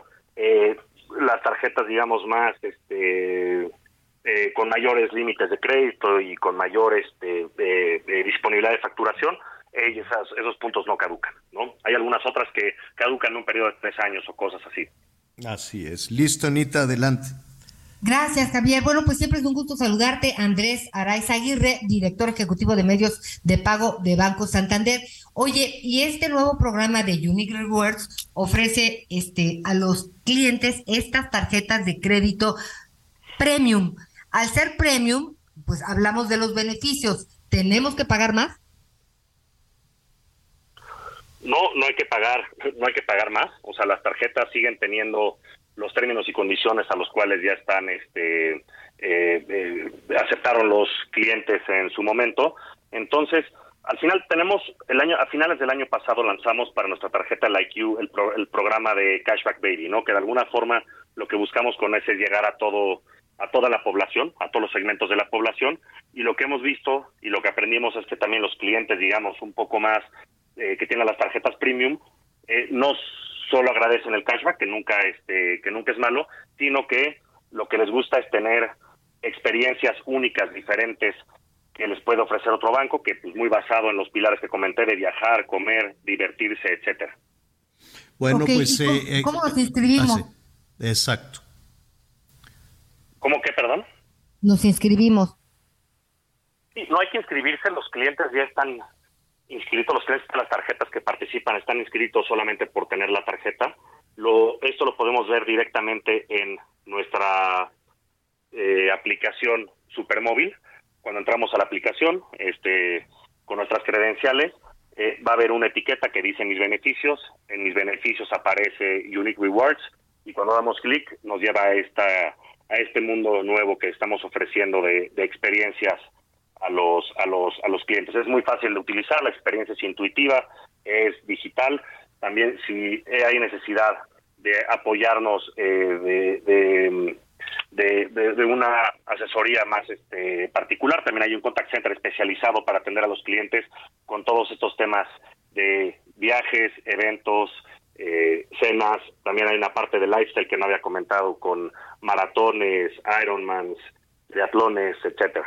Oye, pues son, son muchísimos, muchísimos los beneficios. Andrés, muchísimas eh, gracias y estaremos aquí atentos desde luego a todas las ventajas, pues porque, a ver Andrés, hay que aprovechar y de pronto, eh, corrígeme si me equivoco, pues son muchísimas las personas que no le sacan el, el- el jugo suficiente, el provecho suficiente a sus tarjetas, ¿no? Sí, sin duda. Este, y creo que hay una oportunidad de que los clientes se den cuenta que los puntos que tienen acumulados, de verdad es algo muy valioso lo que tienen ahí, que tienen ofertas únicas por estar con nosotros y que las pueden aprovechar en eh, experiencias que no las tienen en los otros en los otros en los otros bancos en las otras tarjetas. Entonces eh, sin duda lo que buscamos es que pues, percibamos ese ese valor Andrés Araiza Aguirre, director ejecutivo de medios de pago de Banco Santander. Gracias, Andrés. Javier Ana María muchísimas gracias Gracias, gracias. Oiga, eh, rápidamente información en, eh, en desarrollo. Fíjese que en este tema de la percepción de inseguridad, pues hay algunos lugares, este, en Zacatecas, en, pues, ya saben, ¿qué quiere que le diga de, de Cajeme, Ciudad Obregón, de Hermosillo, algunos lugares en Sonora, Colima, qué bárbaro, tan bonito que es Colima y tan echado a perder que está Michoacán, ya decíamos este Zacatecas, Guanajuato también con este tema de la inseguridad, el Estado de México, Naucalpan, bueno, a la gente le da terror en el tema de percepción. Y, y fíjate, Ciudad de México, Anita, o por lo menos así lo está anunciando Claudia, Claudia Sheinbaum, dice que la percepción disminuyó de 85, es decir, que 85 de cada 100 personas les daba miedo salir a la calle en la Ciudad de México, altísimo. 85 de cada 100 personas dice que disminuyó. ¿A cuánto crees, Anita? A ver, ¿a cuánto? 57. Muchísimo. Digo, que hay una 57 de cada 100 personas les dan miedo salir a la calle. Hay que invitar a Claudia y hay que invitar a, Omar a este. Omar García. ¿Por qué le quitan el García? Sí, Todo el mundo no le quita el García, le más dicen del el Harfuch. Harfuch, el Como hay más Garcías y menos Harfuch, yo creo que por eso. Hay que invitar a Omar García Harfush a este. A él le enviamos un saludo desde acá a ver cómo le hizo, por lo menos para el tema de la percepción de inseguridad. Porque una cosa es que la policía agarre a los malosos y otra cosa es que los castiguen, ¿eh? Una cosa es que los lleven allá al Ministerio Público y que al ratito ya los dejen salir a seguir robando o a seguir ahí haciendo, haciendo maldades. Bueno, eh, está mejorando la percepción de inseguridad en la Ciudad de México. Tuxtla Gutiérrez, el Heraldo Radio 88.3 de la FM. Gracias por, por acompañarnos y me da muchísimo gusto saludar a Pedro Gerardo López, nuestro compañero corresponsal de Azteca, Azteca Noticias allá en Tapachula. Pedro, seguro ya te fuiste a formar a la caravana. Javier, ¿cómo estás? Qué gusto saludarte. Así es, estamos desde, lo, desde domingo a las 6 de la mañana caminando con este nuevo contingente esta invitación que comenzó hace una semana de Pueblos Sin Fronteras, esta organización no gubernamental que los convocaba a la concentración allí al Parque del Bicentenario de Tapachula y que al final de cuentas comenzó este gran éxodo que llaman ahora el Via Crucis Migrante. Comenzó a las 6 de la mañana del domingo, comenzaron a caminar por la carretera costera, eh, al principio salieron 3.000, hoy que se encuentran ya en Huehuetán suman 4.000, eh, la gran mayoría familias, eh, como siempre, niños, una gran cantidad, quienes organizan esta este nuevo éxodo migrante, el Crucis Migrante, aseguran que son por lo menos 900 menores de edad, menores de 16 años. Hemos visto hasta niños de brazos eh, que están en este contingente. Han caminado cerca de 22 kilómetros hasta este municipio de Huehuetán, en donde se encuentran en este momento en el parque de Huehuetán, en espera ahora de algún negociación o con las autoridades estatales o federales para evitar, dicen ellos, que los niños y las mujeres sigan pues exponiéndose a esto, a los peligros de caminar en la carretera, además de las altas temperaturas, del inclemente sol que verdaderamente está, eh, pues no se soporta. Están aquí en espera de esa comunicación y este nuevo éxodo que pretende llegar ahora no al norte del país, sino a la Ciudad de México, a la Basílica de Guadalupe. ¿Qué piden? Este éxodo está diseñado, dicen, para exigir justicia para los 40 migrantes que fallecieron allá en Ciudad Juárez. También están pidiendo libre tránsito por territorio mexicano, que se cierren las oficinas de, las estaciones migratorias del INM a lo largo del país por considerarlas, según ellos, violatorias a los derechos humanos de los migrantes. Entonces, son estos miles de nuevo que están intentando llegar al centro del país y después ellos dicen, por su cuenta irán después de la protesta que también pretenden hacer allá en Ciudad de México, ir al norte del país para también intentar llegar a los Estados Unidos, Javier.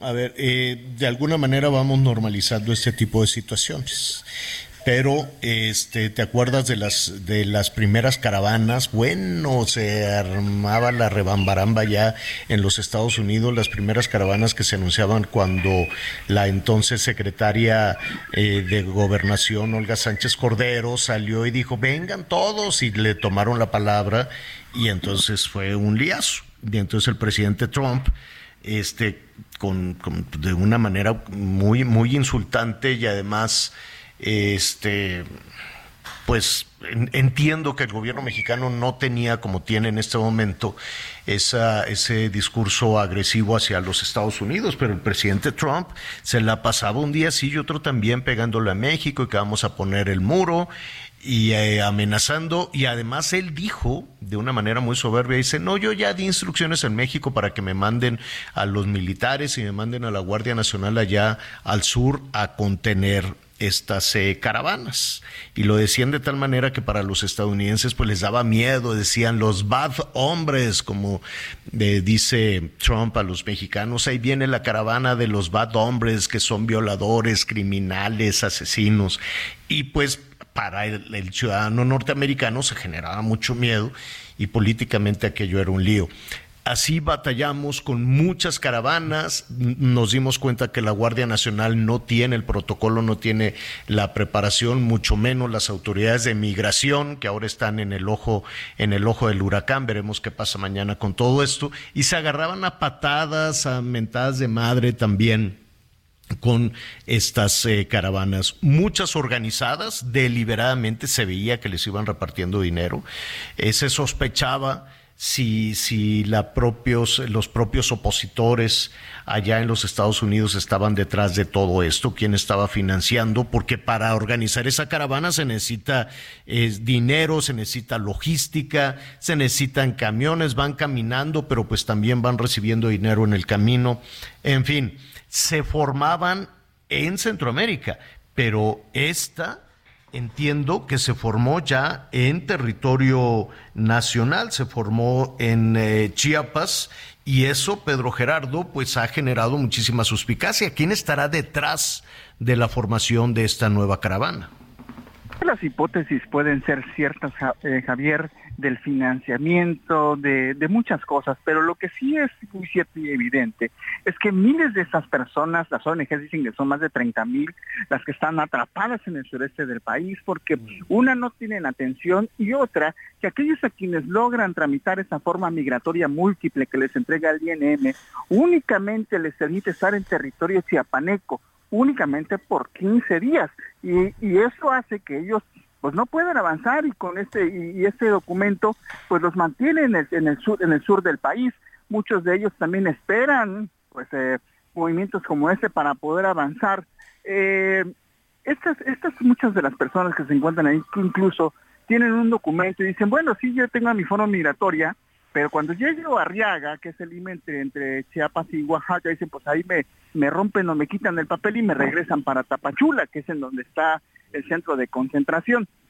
Y entonces todos estos miles que están ahí, que de una u otra forma han tratado de sobrevivir en el sureste del país porque tampoco hay empleos, pues ven este tipo de circunstancias, ven estos eh, llamados que hacen las organizaciones y bueno, este justamente es una de esas situaciones que aprovechan para poder viajar de manera segura, digamos, aun cuando sufren muchísimo, porque ya te imaginas las, las, complejidades y las situaciones de caminar en la madrugada y hasta ahora, que hemos hecho todavía ya cerca de dos horas durante la mañana.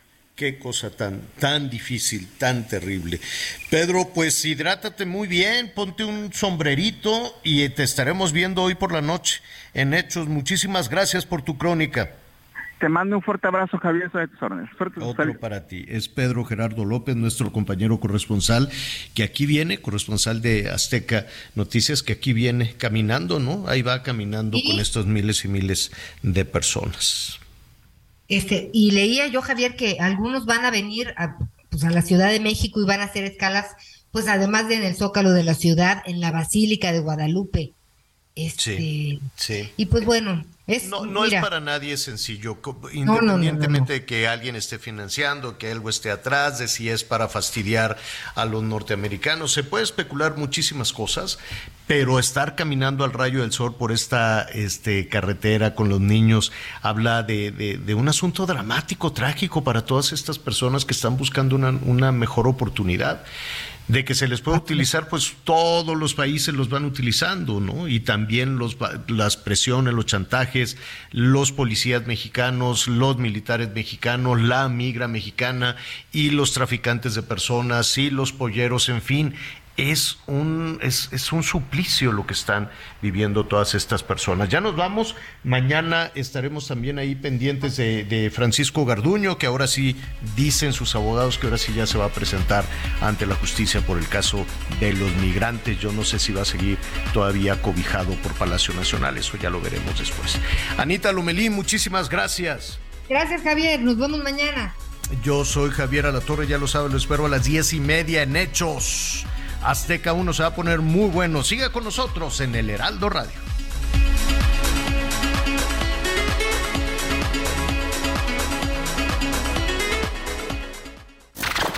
Gracias por acompañarnos en Las Noticias con Javier La Torre.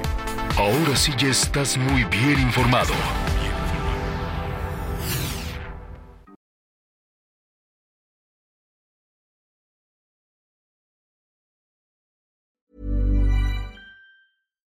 When you make decisions for your company, you look for the no-brainers. And if you have a lot of mailing to do, stamps.com is the ultimate no-brainer. It streamlines your processes to make your business more efficient, which makes you less busy. Mail checks, invoices, legal documents, and everything you need to keep your business running with stamps.com. Seamlessly connect with every major marketplace and shopping cart Schedule package pickups and see your cheapest and fastest shipping options from different carriers with rates up to 89% off USPS and UPS rates. And with the stamps.com mobile app, you can take care of mailing and shipping wherever you are. Make the same no-brainer decision as over 1 million other businesses with stamps.com. Sign up with code program for a 4-week trial plus free postage and a free digital scale. No long-term commitments or contracts. That's stamps.com. Code program.